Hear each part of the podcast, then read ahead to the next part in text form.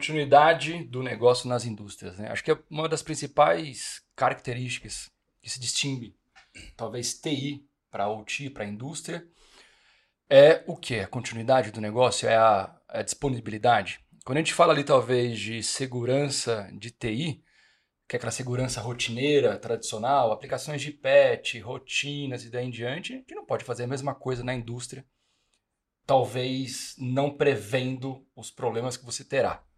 Afinal, você nunca pode parar, talvez, uma indústria 24 por 7. Parou ali uma que é 24 por 7, você não recupera mais aquela hora perdida, correto? Sem dúvida. Acho que o, o grande diferencial que a gente comenta né, de uma indústria é disponibilidade. Quando a gente fala de segurança, a gente não fala de security, a gente fala de safety. Então, dentro da nossa planta, a gente fala de disponibilidade, né?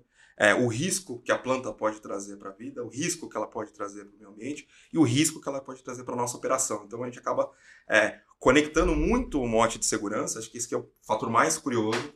Né? O ambiente industrial fala muito de segurança, mas não com uma pegada de cibersegurança. Né? É, a gente tem a mesma responsabilidade, talvez o mesmo intuito né, da disponibilidade da operação, mas é um olhar totalmente diferente né, daquilo que a gente faz para dentro de IT.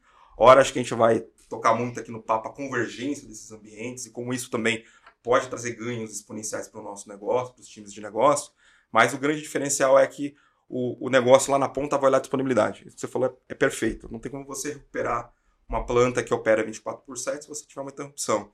E aí, digo mais, dependendo do, da infraestrutura crítica que você trabalha, o que você alimenta, quando eu paro a minha operação, eu também paro um cliente meu na ponta, que também não vai conseguir recuperar na sua cadeia de suprimento aquilo que ele está entregando como produto final. Então é um olhar totalmente diferenciado, mas com uma pegada muito grande em segurança. Acho que... Os ambientes industriais já estão com conexões em nuvem ou não? Essa está fácil de responder. Sim. Hoje nós temos, quando a gente fala da indústria 4.0 e a gente começa nos processos de automação trazer mais controle né, de sensoriamento, que é o que a gente comenta para o negócio, então dar mais dados de disponibilidade, mais dados de performance, mais dados sobre opções que evitam um risco dentro da ponta, a gente precisa armazenar toda essa inteligência de dado. Quando você tem plantas dispersas e espalhadas, seria muito complexo você montar uma mini estrutura lá dentro de IT para atender essa visão de OT. Então, automaticamente, quando a gente começa a falar né, de ter uma visão né, de um lake estruturado para OT, uma visão que traga desde o input de como eu compro uma molécula para o melhor preço, desde que eu trago uma visão né, para acelerar é, margem de crescimento da minha planta, da minha rede, a gente acaba migrando esses sistemas ou trazendo soluções de mercado é, corporativas de IT para um ambiente em nuvem. Então a gente passa a ter supostamente um ambiente né, é, desconectado, a gente passa a ter um ambiente convergente e centralizado. Então, hoje não é um mito dizer que a gente tem ambientes industriais, por mais que seja uma planta física, né, no ambiente de indústria, o famoso chão de fábrica, mas a gente tem os dados que correm ali dentro no ambiente em nuvem. Então, você vai ter uma conexão e esse ambiente passa a fazer parte desse ecossistema. Então, a primeira coisa é entender a arquitetura e é um desafio porque esses ambientes foram construídos há 20, 30 anos atrás, não tem uma documentação correta, às vezes tem um hub, não tem switch que você possa fazer um espelhamento. Então tem que ter muita conversa para você começar um projeto e não gerar um impacto e sempre pensar no benefício. Quando a gente começa a falar só de segurança, PET e vulnerabilidade, não gera uma empatia. Na hora que você começa a mostrar, olha, eu consigo tirar uma visibilidade inventário, olha só, inventário em quantos anos a gente fala? a gente tem uma carência na área da, do chão de fábrica, indústria, de ter um inventário para entender como está conectado. Depois disso, eu falo de anomalias. E eu não falo de cibersegurança, eu falo de anomalias operacionais. Porque eu estou olhando um protocolo e tem as variáveis que faz toda a programação ali da parte de automação. Será que está funcionando da maneira que deveria funcionar? Será que esse equipamento não está funcionando acima da capacidade? Pode gerar um acidente ali na, na ponta? Então, quando a gente começa a ter essa conversa, gera uma primeira conexão, quebram-se as barreiras. Quando o pessoal de automação vê todo esse benefício que vai ganhar, muitas vezes o pessoal de automação banca o projeto. Porque o budget de TI é uma porcentagem do budget. O budget de segurança é uma porcentagem do budget de TI. O budget da indústria ele é muito maior. E quando a gente consegue ajudar a indústria né, de cinco paradas anuais, reduzir para quatro, né, de tantos acidentes, reduzir ao menos um, a gente acaba se conectando muito, muito com o negócio. Puxou um relatório aqui para a nossa Sonic Wall, que ela publicou tá, é, este ano. E o relatório fala sobre 2022, né, que tivemos o segundo maior ano em registro de tentativas de ataque de ransomware globalmente. Um número que sempre aumenta. E no mesmo relatório, informa que o Brasil foi o quarto maior alvo de ransomware do mundo, atrás dos Estados Unidos, Reino Unido e Espanha. De fato, essas empresas, né, é, elas estão aprendendo com o ataque de ransomware? Me parece que a gestão de risco para a segurança da informação ainda não é adequada. Então, as pessoas acabam tomando medidas, como você falou, de apagar incêndio. E aí, logicamente, cada empresa tem uma situação.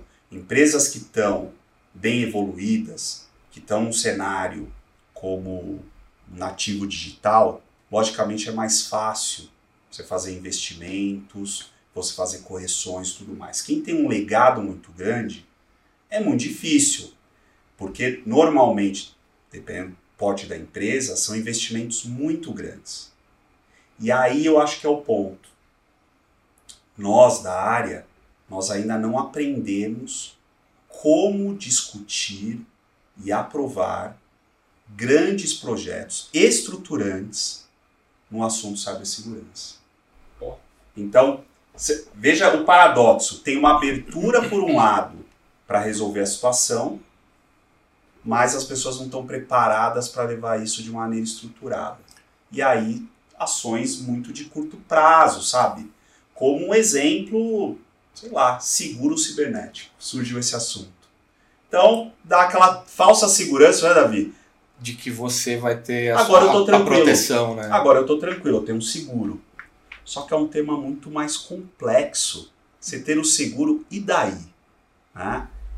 As pessoas expuseram meus dados, eu tive uma situação na mídia que agora está muito fragilizada. Isso né? eu vou além, né? Contratação do seguro cibernético, é, você pode contratar o seguro que for, dependendo da, da complexidade do ataque que você tem e da exposição da, da sua imagem da empresa no mercado, não há seguro que, que é isso. pague É isso. é, essa desvalorização. É e aí você pega empresas de, de bolsa de mercado, é, você tem uma queda no dia seguinte, não, não tem seguro para isso. Né? Basicamente é, é pela complexidade de, de operar um ambiente tão grandioso. Você mostrou números muito relevantes de crescimento de dispositivos, crescimento de vulnerabilidades. É, você conseguiu controlar, mitigar riscos, é, conseguir tratar esse ambiente todo é realmente humanamente impossível. O leverage, né, utilizar o potencial de inteligência artificial, é, é- já é um- uma prática antiga, em que está cada vez mais em uso, tá cada vez agora está no jargão, está na boca do povo, como pode dizer. Então, você ter essa. Usar esse potencial, ele, ele, ele não é mais uma opção, ele é realmente um requisito. Quando a gente fala de inteligência artificial, eu gosto de usar até a história do antivírus como, como exemplo, né? Antes, o antivírus dependia de uma vacina, ou seja, alguém capturar uma ameaça, mandar para um fabricante para ele analisar e criar uma vacina.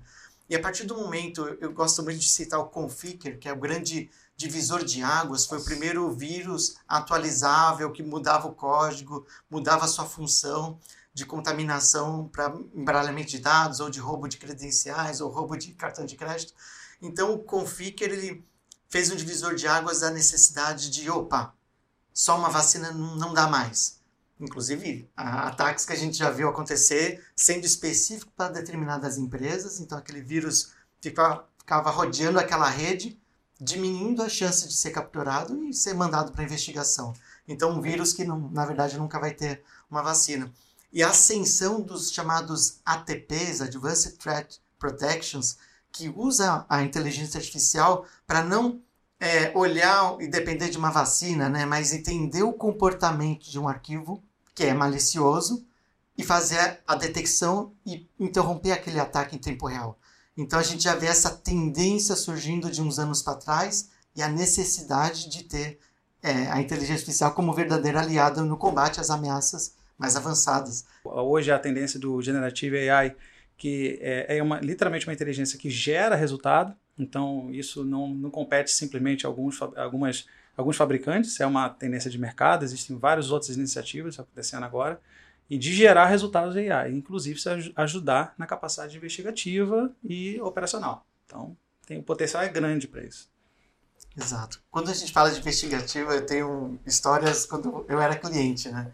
que durante uma investigação, né, quando você vai passando por aquelas 70 soluções que você citou no começo, às vezes as, estão em máquinas separadas e máquinas com horários diferentes. Então era um pesadelo de bater o horário das máquinas para saber Já quando o evento isso. aconteceu para conseguir cruzar os logs. E cruzar os logs na unha, né? Você exportava para o Excel e tentava achar a linha que gerava a- e contava a história daquele ataque. E hoje a inteligência artificial acelera essa investigação de, um- de um- de dias ou horas para segundos. É um negócio impressionante. Essa correlação de eventos, a alimentação de diversas fontes de informação, não só de cloud, mas on-premises, outras soluções, para a gente conseguir achar a origem e, claro, detectar em tempo real, que é o mais importante. É a no- normalização dos eventos, realmente essa análise de timestamp, né, que é o termo de, de data e hora, independente de time zone. E trabalho com CIEM há mais de 10 anos, é, sempre foi uma procurar uma agulha no palheiro de como é que você consegue encontrar realmente o, o, o- a causa raiz de um incidente. O básico ali de cibersegurança também evoluiu? Ou você entende que as mesmas práticas, talvez utilizadas no passado, quando a gente fala ali do básico bem feito, ainda são e podem ser empregadas atualmente? Então, eu acho que evoluiu sim, né? A gente tem coisas diferentes hoje, é, principalmente porque a gente está falando de nuvem, a gente está falando de é, inteligência artificial, a gente está falando de automatiza automatização, automação, tá falando de, dessas coisas. Então tá diferente. Mas faz 20 anos que eu trabalho na área de segurança da informação e toda vez que eu sento para tomar uma cerveja com o pessoal, o pessoal da, da, da área fala: Cara, como que vocês estão aplicando patch? É, então, assim, faz 20 anos que eu escuto que a gente revisa acesso, que a gente. Ah, putz, eu fui pego na auditoria, adivinha o quê? Revisão de acesso. né? Então, assim, a gente sempre vê as mesmas coisas. Então, revisão de acesso, é, conscientização, é, gestão de vulnerabilidade, ainda, quando bem feita, ela ainda vale. Um hardening bem feito, ele ainda é um, um grande uma grande barreira para o atacante. Né? Toda vez que a gente contrata um teste, que a gente vê, é, é, muito legal quando o pessoal vem e fala assim, cara, o seu hardening é muito bem feito. Isso é demais. Então, assim, quando, esse, quando você escuta isso, você fala assim, poxa, eu dificultei demais. Tipo, valeu muito a pena, né? E você tem várias técnicas de fazer a mesma coisa com formas mais é, efici eficientes. Por exemplo, você pode fazer um teste de invasão fazendo success fee. Então, assim, ó, olha, o teste custa 100 mil. Mas, olha, se você, se você chegar nessas joinhas aqui da coroa ou no, nesses objetivos, ah, dou 2% de um, assim, em cima do meu contrato final. Eu já tive empresas que chamaram, chamaram os, os, os pesquisadores e falaram assim, ó, esses 20% desses 10 desafios É de vocês. é de vocês. Porque, então assim, isso é muito justo. Então, aquilo dá uma, traz, demonstra para as empresas que a gente está interessado em fazer diferente. Então, assim, a gente continua fazendo as mesmas coisas, mas com uma forma mais, é, mais eficaz. Então, assim, eu tenho muito, eu acredito bastante nisso, em gestão de vulnerabilidade, acredito bastante em instalação de patch, hardening, controle de acesso, acesso privilegiado. Isso para mim é essencial. Sem É isso básico, é o né? básico, a gente tem que fazer. Não tem jeito. Isso daí é, é, é o que a gente é o higiênico, vamos dizer assim. Quando a gente olha para PET, né, a gente sempre vê que, óbvio, né, sempre existe uma dificuldade, e aí são de diversos fatores, legados, não legados, ambiente que realmente se aplica ali o PET, mas também eu acho que quando a gente olha para a perspectiva ali de atacante, pô, como que eles, esses atacantes continuam fazendo esses testes e conseguindo sucesso? A gente falou dos testes de phishing aqui, né, da, que é realmente a primeira camada ali que o atacante vai tentar utilizar. Porém, isso também depende do fator humano. Então, o meu fator humano ele precisa ser bem treinado. Então, precisa ter uma conscientização de segurança da informação.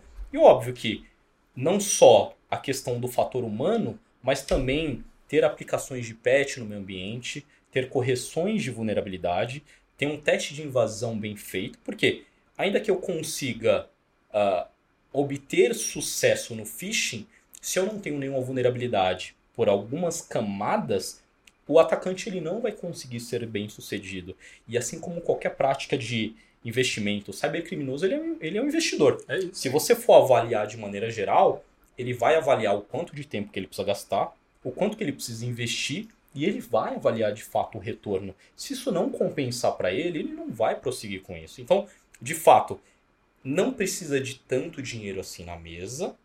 E o básico bem feito se realmente norteia sobre patch, sobre aplicações, sobre um bom desenvolvimento, algo que já é feito no início. Então, por que, a gente não faz de maneira um pouco mais eficiente, talvez? Já que a gente está desenvolvendo ali, as squads estão desenvolvendo, por que, a gente já não desenvolve de maneira mais segura? Por que, a gente não utiliza de recursos mais uh, básicos ali para realmente entregar um produto melhor? E, consequentemente, o que, que a gente acaba trazendo? O quanto que eu gero de economia? Se eu já estou corrigindo direto em produção, eu estou gerando economia absurda na ponta, porque eu não preciso parar diversas outras áreas para poder corrigir aquele problema que poderia sim ser resolvido em tempo de desenvolvimento. Então tem diversos pontos aqui, diversas práticas que eu acho que enquanto bem aplicada gera diversas economias para a companhia e aí o seu budget pode ser muito mais bem aproveitado e automatizado. Tá? E tem um, um, relatório realizado pela Kaspersky, tá, que foram ouvidos ali em torno de 2 mil colaboradores, que 21% desses executivos no Brasil, que foram entrevistados, dizem que não se sentiriam à vontade para sinalizar que não entenderam algo em uma reunião hum. com o time de cibersegurança. O que, que você acha que mais acontece de ruído nessa comunicação? É talvez a hora que nós vamos falar de cibersegurança e TI já cria-se um bloqueio na mente das pessoas de opa, lá vem assunto que eu não entendo. Ou é algo que vão falar de gastos e não investimentos? O que, que você acha que é um dos principais ali? Olha, o que eu acho que o assunto de cibersegurança ainda é muito técnico. E aí acho que é, é o que é o problema. Eu acho que os executivos, até para falar de TI, eles ainda têm algumas barreiras. Imagina cibersegurança. É, acho até que a palavra cibersegurança veio até para ajudar, né? Porque segurança da informação acho que ninguém entendia direito o que era. O cyber acho que deu um peso diferente, mas é muito técnico. É, eu entendo que os executivos eles estão querendo é, entender como que a empresa está protegida, o que, que a gente está fazendo, mas é difícil explicar para ele o que, que a gente está fazendo se a gente não passa pelo técnico, né? Porque Exato. quase todas as funções de cibersegurança são técnicas, né? A gente tem que tentar é, entender um pouco qual é a mensagem que o, que o board realmente quer saber e eu, eu, concordo que fazer dashboards com números, por exemplo, a quantos pets eu apliquei, esse número não, não faz ajuda sentido. Em nada. Né? Então, precisa trazer para o board riscos traduzidos. Eu gosto, por exemplo, de usar algumas metodologias que traduzem poucos impactos, né? por exemplo, reputação da empresa, impacto financeiro, impacto legal e o impacto operacional. Vai parar alguma coisa. Então, basicamente, são esses, esses quatro, acho mais fácil de explicar. Quando você está falando com o board, no geral, você tem que transformar em números o risco. Né? Ter o risco por si só é algo que, primeiro, né, na nossa cultura, a gente só vê o risco negativo, não deveria ser assim. Primeiro ponto, super é, curioso, mas faz parte da nossa cultura. Mas fala um pouquinho mais disso. Como é, assim? Nós temos os riscos negativos, que são as ameaças, Perfeito. mas e as oportunidades? Ninguém fala sobre isso, né? E ninguém aciona um board é, para falar sobre oportunidades com o tema de um risco sobre uma determinada perspectiva de um determinado assunto. E a gente tem um hábito, e quase sempre a gente, como área de segurança, é oriundo de uma área de tecnologia, uhum. temos um péssimo hábito que nos desabilita na comunicação com o C-Level, que é um techniquez muito forte. Hum. Muito. Então, acho que esse é outro aspecto limitante e a gente tem que trabalhar muito na nossa formação, né? A nossa formação como líderes, ela tem que estar pautada em um tripé, né? Que é o conhecimento técnico, as habilidades de soft skills, que é gestão e tudo mais, e habilidades políticas. E você tem que entender muito bem o ambiente onde você está e traduzir numa linguagem que seja aceito, que tenha penetração. Edu, eu acho que existe uma, um medo no mercado é, é, de alguns paradigmas aí, né? No passado, eu acho que o principal medo era ser considerado incompetente, né? Então, era ruim para o CISO, para o responsável por segurança, que o mercado soubesse que a empresa que ele atuava estava vulnerável e sofreu um ataque, e era ruim para a empresa que isso fosse divulgado. Tem é, instituições que vêm sim compartilhando, não é? Ah, não é meu, não vou olhar. Eu acho que isso vem começando a ter uma tendência, mas ainda tem uma reação, né? Então, a, acho que principalmente as empresas que têm um threat intel muito bem implementado, tende a mudar esse conceito, né? Putz, vamos sim compartilhar. Peguei um cliente que tem aqui uma exposição com vários outros clientes. Vamos chamar, vamos compartilhar. A própria Febraban é, instiga isso, né? Vamos conversar do que está acontecendo desse tipo de cenário e chama os grandes bancos ou grandes financeiras ou grandes empresas para compartilhar. O mercado entendeu que toda empresa está suscetível, porque é transformação digital, é, tecnologias novas, vulnerabilidades que não existiam, inclusive em tecnologias que já existiam, mas não havia uma outra tecnologia, hardware ou software, para explorar isso e hoje existe. Então, o que não era vulnerabilidade passou a ser vulnerabilidade. Muitas aplicações sendo disponibilizadas. É, a gente teve a pandemia que fez a exposição de muitas empresas que não estavam preparadas para isso do dia para a noite, para poder viabilizar o acesso remoto. Ou seja, o mundo inteirinho mudou todo o contexto mudou. E eu acho que todo mundo entendeu isso, né? Não, então toda empresa, até aquele ditado, né, que ah, tem dois tipos de empresa, a que foi atacada e a que não sabe o que foi, né? E o não é ser e, o, e sim quando. Quando. Né? Então eu acho que isso o pessoal já, já meio que se acostumou. Mas eu acho que existe um problema sério no mercado, é assim, fazer segurança é, além de complexo, não é barato. Né? Para você poder fazer um, um, ecossistema de segurança que se complemente, que seja bem configurado, bem estruturado e que, que com, pegue tudo que os teus sensores captaram e transforme aquilo numa informação para você poder usar inteligência artificial, predição, enfim, é caro. Né? E a gente chega com essa conta para a empresa. Então você chega e você apresenta. A primeira coisa, eu duvido que exista um CISO que apresentou uma proposta e foi aprovado de cara. A primeira coisa que a gente escuta é: não, é caro. É, e você tem que batalhar e você tem que expor muitas coisas dentro da empresa. Você, você acaba gerando muito atrito com seus pares, inclusive, porque o que é para ser uma crítica construtiva é interpretada como apontar dedo, é, finger point. Então, eu acho que gera isso dentro dos seus pares e para cima, né? É, diretoria, vice-presidentes, presidente. É, gera uma sensação de insegurança e esse questionamento vem top-down e os caras ficam super incomodados por saber que você mostrou uma coisa que não estava ruim e que parece que não foi feito. Então, é, é, eu acho que é muito ser humano é, interpretando e tirando algumas conclusões que não são verdadeiras, né? Então, eu acho que a gente precisa quebrar isso, né? Toda empresa, sim, está vulnerável ao ataque. Né? A gente tem que mostrar, a gente tem que trabalhar. O, o meu modo de trabalhar é botar o bode no meio da sala. Né? A gente tem, leva o bode e eu coloco sempre em sala de diretoria, em reunião de conselho, porque é o lugar onde você. Depois eu escuto horrores de todo mundo, né? Mas eu acho que é muito isso, sabe? Para preservar emprego, para preservar popularidade. É, que elas analisaram mais de 291 milhões de ativos. E aí, fazendo um comparativo de 2022 para 2023, há uma crescente de 133% desses ativos. Cara, crescendo ativos, cresce vulnerabilidades. E um último relatório da Securim, de 2023, que a maioria, quando eu falo da maioria, estou falando de 76% das vulnerabilidades exploradas por Hanson em 2022 eram vulnerabilidades antigas, de 2010 e 2019. Isso eu acredito. Isso eu tenho certeza absoluta. Mais que certeza. Essas vulnerabilidades antigas, vocês acham que representam hoje o nosso maior desafio quando a gente fala dessa gestão dessas vulnerabilidades? Ou não é só isso, é um mapeamento? É... O que, que vocês acham? Anderson, começando por você, meu velho. Olha, o que eu acho é que, acho não tenho certeza, que as, as dificuldades encontradas para resolver esse tipo de vulnerabilidade, elas geralmente são associadas às características do negócio.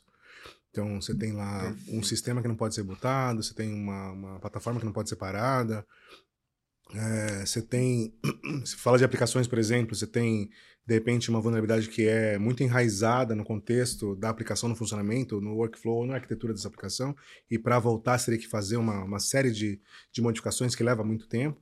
Então, geralmente está associado com onde ela é encontrada e com as características do negócio. É o que eu acho.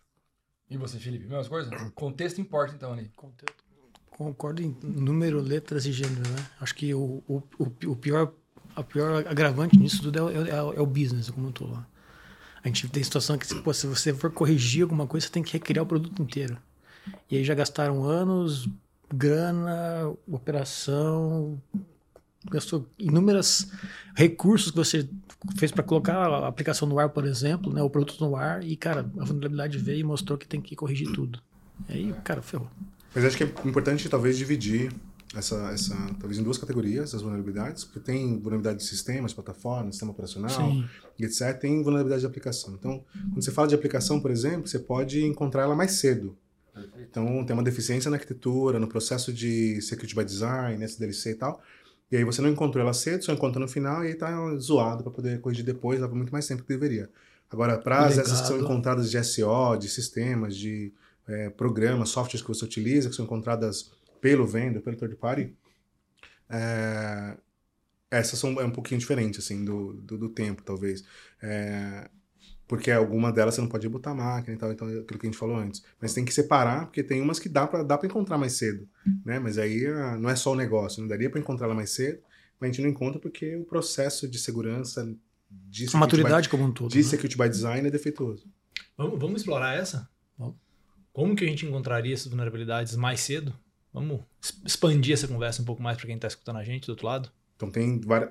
Eu vou monopolizar, se não parar eu aqui, eu vou, lá, vou vamos embora. embora. Tamo junto.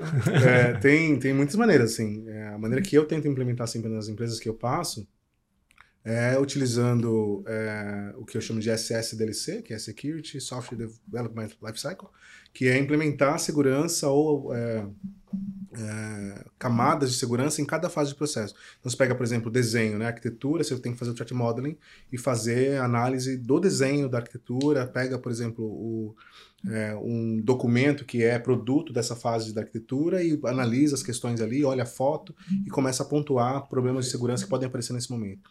Se você começou a escrever na parte de design, começou a escrever código, então você tem que ter SAT, tem que ter dependency check, tem que ter coisas na esteira, tem que ter essa conversa com o security champion, por exemplo, que é uma, Uhum, uma- legal, uma outra coisa legal. que pode ser implementada. importante. Aí você tem ferramentas de DASH, tem ferramentas de, de análise de vulnerabilidade dinâmica e, e runtime, etc. E depois, no final, eventual pentest, eventual não, obrigatoriamente, mas você tem um pentest em homologação, em dev, em produção, etc. Mas você pode incluir segurança em cada uma das fases de, de desenvolvimento. é, e aí tem um monte de ferramentas, open source, pagas, etc., que podem ser incluídas dentro de cada fase do, do, do processo. E hoje vamos conversar sobre cybersecurity em commodities e utilities, desafios e tendências. Antes de mais nada, né, quando a gente fala de infraestrutura crítica, nós entendemos que ela é vital para o funcionamento de uma sociedade moderna. É, é impossível nós falarmos do que nós vivemos hoje sem olhar para essas indústrias, tá? E quando a gente menciona né, empresas de indústrias de energia, agricultura, mineração, metalurgia, óleo e gás, são ambientes extremamente complexos. né? Estamos aí falando de uma mistura gigante de sistemas, sensores, controles de diversas redes e outras frentes. Para vocês entenderem um pouco mais sobre o que, que é agricultura nesse, nesse contexto, você tem toda uma cadeia de, de negócios, seja você mesmo produzindo sua- o seu insumo agrícola, seu, seu, sua commodity agrícola, é, ou você comprando de alguém, transportando. Opa, vai chegar num centro de distribuição, eu tenho capacidade de armazenar tudo que está chegando, ou eu tenho que pegar e já passar direto para um outro lado? Você tem um processamento ali no meio, a gente costuma falar muito que, puxa, quando você está vendendo soja, a soja ela tem um- um- um risco importantíssimo que é a chuva. Se você molha muito a soja, a soja fica impraticável de se colocar. Então você tem que secar. Quando você tem que secar, equipamento é, é, é, é, mecânico que está ali secando, mas você tem um controle de, de tecnologia do outro lado. Secou, ela vai para um processamento. A gente vai processar essa soja e vender ela como farelo. Então, tem um socador de soja, tem um, um- um- um quebrador de soja, até chegar num porto e vender para o cliente, seja ele dentro do, do Brasil, que a gente vai usar navegação de cabotagem, costa a costa, ou vai vender para a China ou para a Europa, alguma coisa assim. Então, o processo é muito complexo, é como se fosse uma cidade. Você está gerindo uma pequena cidade, pequena médio porte, é é uma cidade de pequena médio porte ali dentro. Então, o que, que você tem? Em todas essas fases, você tem sistemas automatizados, você tem sistemas de tecnologia, você tem sistemas que estão ligados de alguma forma. Então, você tem controle e comunicação ali no meio do caminho. Então, é tudo complexo. Não existe uma questão fácil, é simplesmente. Não existe simplesmente. Vamos chegar lá, instalamos alguma coisa, está funcionando e beijo para todo mundo. É geralmente complexo. E mineração, meu amigo? Quando a gente olha a mineração hoje, a gente precisa pensar que é uma indústria que ela não tem muito é, o que fazer para aumentar o valor da receita dela, a não ser aumentar a sua produção, porque o seu preço é dado né, pelo mercado. Né? E aí eu acho que a agricultura tem muito isso. Né? É difícil você diferenciar né, o teu produto final. Sendo assim, você acaba sendo competitivo através do teu custo, a tua gestão de custo, tua produtividade e, é claro, também a tua assertividade na hora de fazer as explorações de geologia para descobrir onde tem minério e como fazer a viabilização daquele minério para que você tenha um processo onde você transforme aquele minério em um produto que seja vendável com um custo adequado. É, quando a gente olha esse mercado sob essa perspectiva, a gente começa a entender que esse mercado vai passar por um processo de consolidação, porque à medida que o tempo vai passando, os recursos é, minerários vão ficar mais escassos, Perfeito. e aí, apesar de ter um aumento de preço, as empresas que vão conseguir se manter no mercado são aquelas que vão ter uma maior eficiência no seu processo.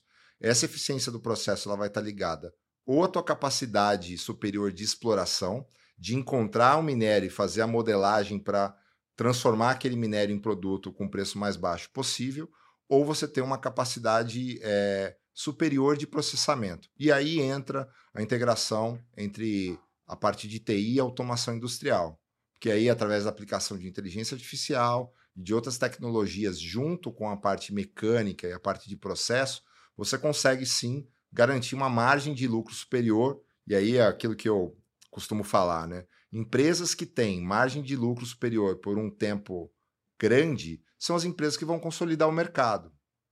Então eu vou comprar outras mineradoras menores que não conseguem operar aquele ativo, porque eu efetivamente tenho um método de processamento mineral mais inteligente e esse método normalmente está vinculado a algum uso de alguma tecnologia que estava no mundo de TI que agora está sendo aplicada no mundo de automação industrial.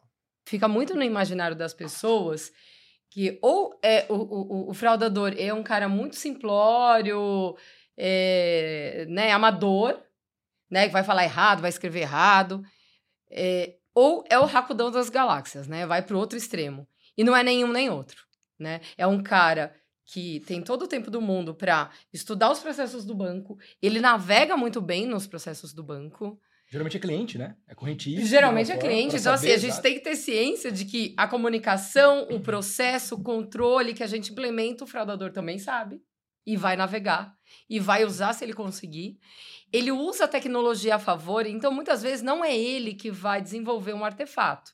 E sim, ele vai comprar, né? Tem tudo as a service, tem o fraud as a service. Sim. Né? Então você tem muitos artefatos aí sendo comercializados para ajudar nessa abordagem. Artefatos que vão simular um número, um, um, um, nome de uma empresa na hora que a pessoa recebe ali uma chamada, vai simular a aura do banco, né, e capturar a senha que é digitada ali. É exatamente isso que a Ju falou. O fraudador fica testando todos os controles, ele fica navegando, conhece talvez mais do produto do que a gente mesmo que trabalha lá dentro da companhia. Total. E aí ele começa a ver possíveis brechas e, e acaba fazendo, cometendo a fraude. Hoje em dia, assim, não hoje em dia, já começou há um tempo atrás, muito pegando essa fraude digital. Eu e a Jo, a gente trabalhou num outro banco, no Unibanco, a gente pode falar que ele, é, né? Não, Unibanco, né? Pode falar. E a gente trabalhou em 2006. Quando foi em 2007, 2008, acho que a Ju vai lembrar, a gente já estava vendo os primeiros malwares bancários que uhum. veio para o Brasil. Então você já começa a ver que as fraudes já começam a ter uma inteligência um pouco mais voltada, inclusive, para cyber, né? Uhum. Que é uma competência ali que a gente olha Sim. em cyber, malware. Muito. Só que esses malwares, ao contrário dos outros, têm como objetivo simplesmente ir lá e automatizar alguma transação, automatizar algum processo, de, é, interagindo com o Internet Bank. Então, em 2007, mais ou menos, 2008, começa essa onda e recentemente a gente está vendo principalmente esses malwares vindo cada vez mais fortes agora no mobile. Uhum. Então, é, essas ferramentas, que nem a Ju muito bem disse, é, muitas vezes não são desenvolvidas pelos próprios fraudadores, mas sim um grupo específico mais técnico que acaba comercializando essas ferramentas para essas, vamos chamar assim, quadrilhas de fraudadores. E muitas vezes com técnicas muito, muito avançadas, inclusive. Tanto na parte de malware para computador, quanto principalmente a gente está vendo agora para mobile. E a gente começa a ver que talvez não são apenas esses grupos técnicos, eles começam a comprar inteligência de outros países, inclusive. Então, talvez Isso ali é um, é uma, um rootkit russo que ele acaba trazendo e adaptando para o malware brasileiro, alguma coisa nesse sentido. Então, a tecnologia está mudando totalmente. inclusive até os próprios profissionais de, pre- de prevenção à fraude, né? A gente tinha muito antes, talvez ali em prevenção à fraude, mas a galera que trabalhava sempre com estatística, MIS, alguma coisa relacionada a dados, porque ele sempre mapear o via... processo, ali, t- talvez a mudança do comportamento do usuário, né? Perfeito. Então ele via por estatística que você tinha ali uma mudança, né? E aí, pô, tem alguma coisa errada, ele ia lá, investigava, pô, quebraram o processo aqui, ele ia lá e corrigia o processo de alguma outra forma. Hoje em dia, a gente está vendo cada vez mais as áreas de cyber se aproximando da área de prevenção à fraude, tanto com a parte de threat intel, que é trazer onde esses, eh, esses, digamos assim, esses criminosos mais digitais comercializam essas ferramentas que auxiliam na fraude, quanto principalmente a parte de malware, trazendo toda uma parte de estudo ali para o time de fraudes para fazer todos os bloqueios ali, para fazer toda a contenção daquela fraude, né? E para quem não conhece, resiliência não vem da engenharia. Brincadeira, sabia que ia sobrar pra mim, viu? o conceito é da física. Renato, antes de entrar, eh, vamos definir o que é resiliência? Vamos. Eu falo sobre esse tema há muito tempo já, eh, em aulas, em discussões com, com outros amigos. Eh, o, tema, o, tema, o termo resiliência, ele é elegante, né? A gente usa ele eh, em, em situações como agora, né, dentro do nosso tema do podcast. Mas ele é um conceito que ele vem da física, inclusive utilizado eh, eh, amplamente na engenharia. E eu dou um exemplo, pra- com uma visão bem didática, é quando você estica uma borracha e ela volta ao seu estado normal, significa que ela tem um alto índice de resiliência. O seu coeficiente de resiliência é muito alto. né? Quando você estica essa borracha e ela não volta ao seu estado normal, começa a ter é, um comprometimento. Com certeza, esse, esse coeficiente de resiliência ele é menor do que um, por exemplo. Então, é, o conceito utilizado para as empresas significa o seguinte: se ela sofrer um impacto, se ela sofrer uma tensão, um esticar de borracha em uma situação de crise, no caso que nós estamos discutindo aqui, é, nada mais conveniente do que falar sobre um- uma crise cibernética. Perfeito. Qual o poder dela retomar o seu estado normal? A empresa, suas operações, seus compromissos e, e a relação com seus clientes e os seus produtos e serviços aos quais ela, ela ah, roda para poder sobreviver. Então, eh, hoje, se você tiver um impacto na sua empresa e você tiver dificuldade de voltar ao seu estado normal, você vai ter um pouco mais de trabalho para se recuperar. A gente tem que estar bem situado com o negócio da empresa, né? os processos críticos, o que a empresa realmente tem de, de necessidade, de eh, viabilidade para manter aquele processo, aquele processo que é vital para ela. né? Então, acho que o profissional, independente da área, né, que esteja dentro da empresa, ele tem que estar ciente disso e aprender o dia a dia da empresa e o que é importante para ela. Tendo isso, ele consegue a iniciar o mapeamento de riscos, né? Então, a primeira, a primeira eh, se fosse step by step, né? A gente colocaria aí, o primeiro step é fazer o mapeamento de risco para justamente analisar quais são as ameaças que podem eh, comprometer aquele ambiente, visando uma recuperação e uma eh, rápida resposta, né? Na visão de vocês, e aí não estou falando de cada um específico, na hora que a gente olha dos nossos pares, dos nossos amigos, colegas, vocês entendem que nós estamos preparados para uma crise cibernética, para atuar de fato? Já lembrando o conceito, ou seja, o problema já veio, já aconteceu e é o negócio que está em risco agora. Estamos preparados?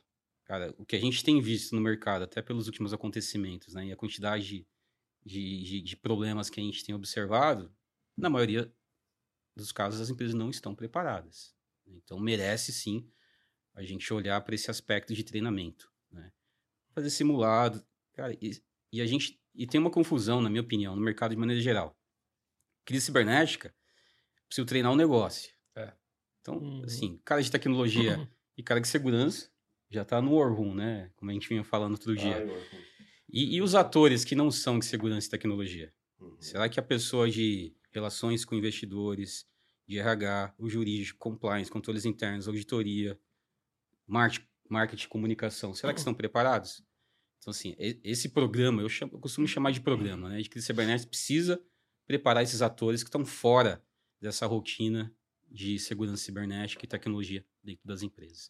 Qual é a capacidade das empresas de fazer, por exemplo, uma, uma simulação do que é o nosso maior desafio aqui, nosso maior risco, que é ransomware, que é o que tira a gente, tira Ótimo nosso sono. ponto, né? É, quando a gente fala, por exemplo, com áreas de continuidade de negócio, ou até com várias empresas que fizeram testes, é aquele negócio DR, né? Poxa, beleza, eu tenho um data center, cai um, eu tenho outro funciona sozinho. Ok, a gente tem visto cenário de ransomware que pega tudo. Vai pegar os dois data centers, vai pegar o seu backup. É, E aí, qual que é a pa- capacidade das empresas de, de responder a esse essa crise? De, de voltar, a, de se recuperar dessa crise? Uhum. Eu acho que isso, eu imagino que devem ser mínimas empresas que têm essa, essa noção do quanto tempo ela devora- demoraria para se recuperar de um grande desastre, né? Não um pequeno desastre, mas um grande desastre. Desastre total, caiu tudo. É, quanto será que, quanto será que seria esse número? O que eu tenho visto, os números estão totalmente aderentes, tá? Não tem e quando surpresa, a gente né? não é surpresa, esses números não me surpreendem. Porque quando a gente fala de resiliência cibernética, é a sua capacidade de resistir a um grande incidente e se recuperar de um grande incidente. E isso a gente pode dividir em tecnicamente, processualmente, emocionalmente, Uhum. você ter todo o trabalho com esse incidente. E falar a melhor maneira de você ser bom em algo ainda é o treino por repetição. É isso. Perfeito.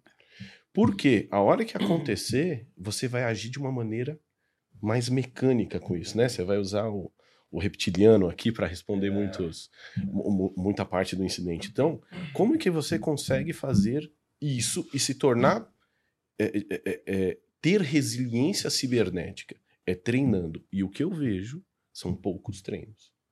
Cibersegurança, a gente vê que é uma nova realidade, talvez dentro das empresas, né? Tem estudos que falam que é, tem estudos que falam que não, mas eu entendo hoje é, que acaba sendo uma área que está incorporada já nas empresas e que ela ajuda a entregar os resultados. Cibersegurança, definitivamente, eu defendo isso é, com unhas e dentes.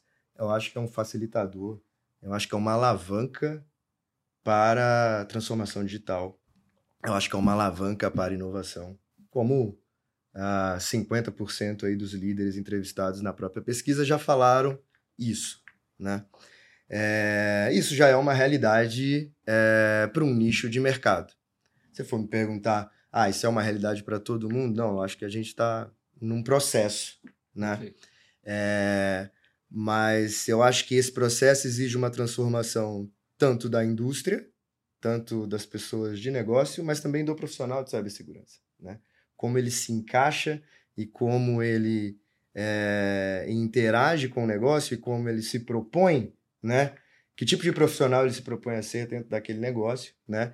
Dentro daquela empresa, para atingir isso que eu estou falando aqui, né? Então não acho que é um, um blocante, definitivamente não. A gente tem que, nós profissionais de cibersegurança, a gente tem que virar esse jogo, né? Eu acho que já, já eu, eu divido a profissão de cibersegurança, ela é bem recente, se a gente for pensar, né? A gente está falando de 20 anos aí, né? É, eu divido ela hoje em três fases. A primeira fase foi a fase do bloco, realmente, né? É, quem começou ali ainda estava pouco habituado, né? E o que fazer para deixar aquele business seguro e como é, isso ser perene, né? Então, teve muita fase do bloco ali. Aí depois veio a fase 2, que é a fase do pró-negócio. Então, eu estou aqui para te ajudar, né? É, vou ajudar o negócio a fluir e deixar seguro. Essa foi a fase 2, acho que quase todos os nossos colegas CISO, eles já estão imbuídos e comprados dessa ideia e estão passando isso para os times, né? Perfeito. É, agora eu acho que chegou a hora da gente ir para a fase 3. É o que é, eu coloco como objetivo e eu acho que é, o mercado tem que caminhar para isso, nós profissionais de cibersegurança temos que caminhar para isso também. Que é assim, eu não sou pró-negócio, eu alavanco o negócio. Eu sou um diferencial para o negócio, né? Uma coisa que eu achei interessantíssima nessa pesquisa que você falou e eu acredito muito nisso. Branding, marca, tem tudo a ver com credibilidade. Seja que negócio for. E segurança tem a ver com credibilidade. Então, é, investir em cibersegurança é, colocar isso dentro dos valores é, daquela empresa, da cultura, e buscar isso, tem tudo a ver com branding, tem tudo a ver com a formação dessa marca, né? E aí vamos falar de inovação, vamos falar de um monte de coisa aqui ainda. Mas é. Então, a gente deixa de ser para o negócio e a gente é, faz parte do negócio. A gente é core no negócio. Eu vejo muito a gente entrando em business, né? A gente sair lá do tech, onde a gente começou, igual o Zé colocou. É, se for pensar, cyber é muito novo. Né? 20 anos parece muito tempo, mas não é. Então, a gente veio da casa de máquina lá, né? Que eu costumo brincar, que a gente era totalmente tech, que era a fase do block. Aí chegamos na fase do pro negócio para a gente estar tá junto ali com, com o pessoal realmente fazer acontecer. Só que agora chegou no momento que a gente não é só pro negócio, né? A gente faz parte do contexto de negócio, né? Onde a gente endurece as marcas e realmente começa a, a abrir disruptura de mercado, né? Quando chega tema de inovação, a gente está inovando com segurança, né? Ou seja, vou dar um exemplo aqui só para ficar claro, né? Até para o pessoal que está ouvindo. Estou é, desenvolvendo um carro super veloz, né? Mas tá bom, na hora da curva esse carro vai frear, né? Será que então a gente acopla ali, ah, segurança é o freio, o freio para quê? Para parar o carro? Lógico que a gente, algum momento a gente precisa parar para acelerar de novo. Então, eu dando esse potencial de controle para você, você vai conseguir acelerar muito mais. Porque você sabe que no momento que você precisar parar para fazer uma curva ou mudança de rota do business, você vai conseguir virar e fazer isso de forma efetiva. Talvez acho que dois principais pontos né, desse tema. Primeiro, né, que é a transição da mentalidade técnica para uma executiva, como fazer isso. Né? É possível, não é possível. E segundo ali também é falar de riscos. Né? Acho que né, os conselheiros, os executivos entendem sobre riscos. Quando a gente fala ali né, de, de entender que realmente o CISO ele precisa ter essa adaptação. Né? Você acredita que ainda existe muita lacuna nesse tipo de conversa ou no de fato o que um uh, CISO que tem uma cadeira no conselho tem que fazer? Ah, sim, acho que a lacuna é grande, existe sim. Eu acho que a carreira do CISO ela é uma carreira bastante bottom-up. Né? É o profissional mão na massa que foi crescendo, é, foi se especializando, foi ganhando conhecimento gerencial, chegou lá na, na, na cadeira do CISO. É, e a cadeira do CISO é uma cadeira é, permeada de rotina técnica. Né? A função do CISO é uma, é uma rotina técnica.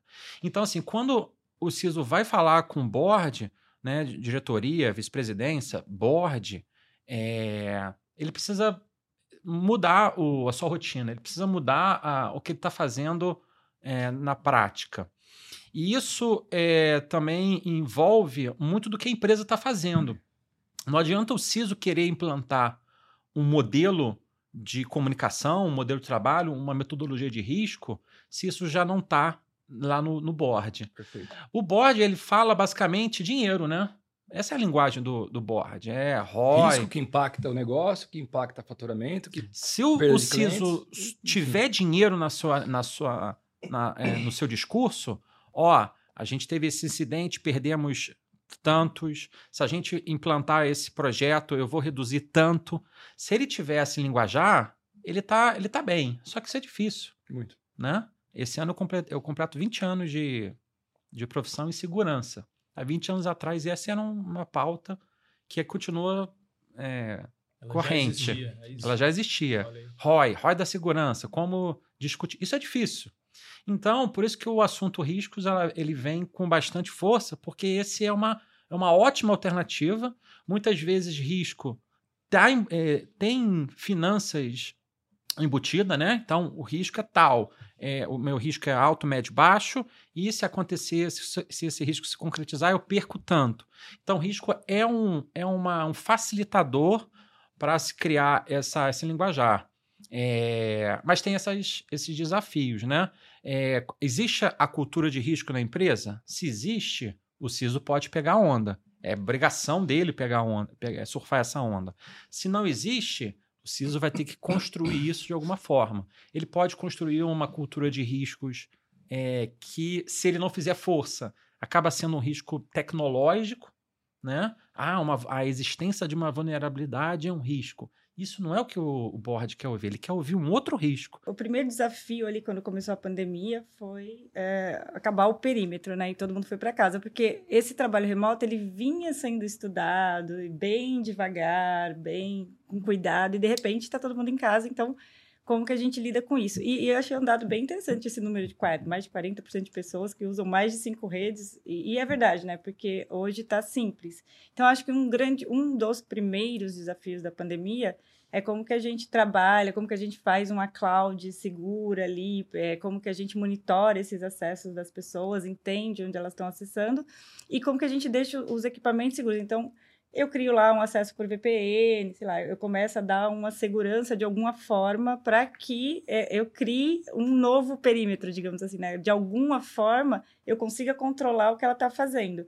É, só que isso é complexo porque muita gente trabalha, eu estou aqui com meu celular, tem o pessoal com computador de casa, e aí vai deixando um pouco mais complexo esse controle. Então a gente tem que começar a pensar como a gente é, trabalha identidade, como a gente trabalha para eh, saber é, quem está entrando, quem está acessando, que dispositivo é aquele, né? E o que, que ele está acessando, de onde, como você falou, né? Quando chegou a pandemia, em março de 2020, aproximadamente, nós tivemos que mover 18 mil pessoas para dentro de casa com absoluta segurança e foi um enorme desafio, porque nenhuma das empresas elas estavam ali estruturadas para receber esse ambiente remoto. Né? Então, nós tivemos que estruturar todos os nossos ah, atendimentos, né? desde o segmento do, do atendimento bancário, água, luz, uh, telecom, então, os mais diversos segmentos que hoje nós atendemos, nós tivemos que estruturar num ambiente remoto e que funcionasse muito bem com os indicadores iguais ao que nós temos nos sites físicos e, e, e transferir isso para um ambiente remoto. Né? Então, nós temos hoje um ambiente descentralizado, né? a, a vinda pós-pandemia, a, empresa ela tinha uma visão que o atendimento remoto ela ser, ele seria é, finalizado a, a, após a pandemia e todo mundo voltaria para os sites físicos que nós temos hoje.